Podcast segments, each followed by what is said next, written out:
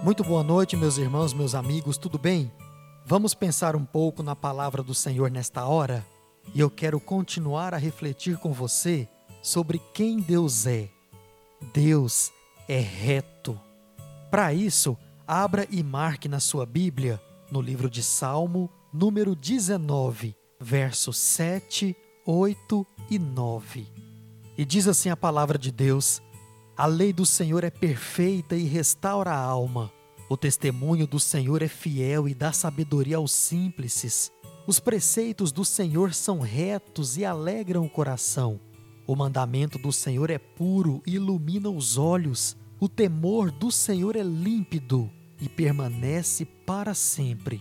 Os juízos do Senhor são verdadeiros e todos igualmente justos. Essa qualidade moral de Deus é algo que deve nos fascinar pois é desejo de todo ser humano agir de igual modo, mas infelizmente, porque ainda habita em nós a natureza pecaminosa, não conseguimos totalmente ser retos. Você já usou a seguinte frase: Faça o que eu digo, mas não faça o que eu faço? Uma frase muito usada, mesmo em momentos de brincadeiras, mas revela o que de fato somos. Deus, por outro lado, não é assim. Aquilo que está em Sua palavra é de fato aquilo que Ele é.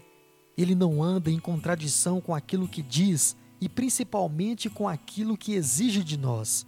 Se Deus exige santidade de você, é porque Ele é santo. Se Ele exige que você haja com justiça e faça o bem, é porque Ele tem prazer nessas coisas e age em conformidade com elas, pois isso é do que Ele é feito é a sua essência. O fato de o nosso Deus ser reto significa que podemos olhar para a Sua palavra e, afinco, exercê-la em nosso dia a dia, pois todas as coisas que estão escritas na Bíblia Sagrada, que é a palavra de Deus, são coisas que, se as cumprirmos, só temos a ganhar. Isso porque tudo o que encontramos nela é a vontade boa, perfeita e agradável de Deus. A retidão do Senhor não permite que ele haja e nem trame o mal contra nós. Seu castigo e correção sempre são para nos ensinar e fazer com que voltemos para o caminho certo. O problema é que nem sempre entendemos isso. Esse é o grande problema em não conhecer a Deus. Muitas vezes, por causa disso, nos entristecemos e até mesmo ficamos zangados com Deus porque Ele nos corrigiu e isso aos nossos olhos foi cruel e desnecessário. Sabe o que é isso? Visão equivocada de Deus, visão tacanha da vida e pior, falta de conhecimento sobre o Deus que você serve. Medite sempre na palavra de Deus. Olhe para ela como aquilo que ele exige e deseja que você faça e não se engane.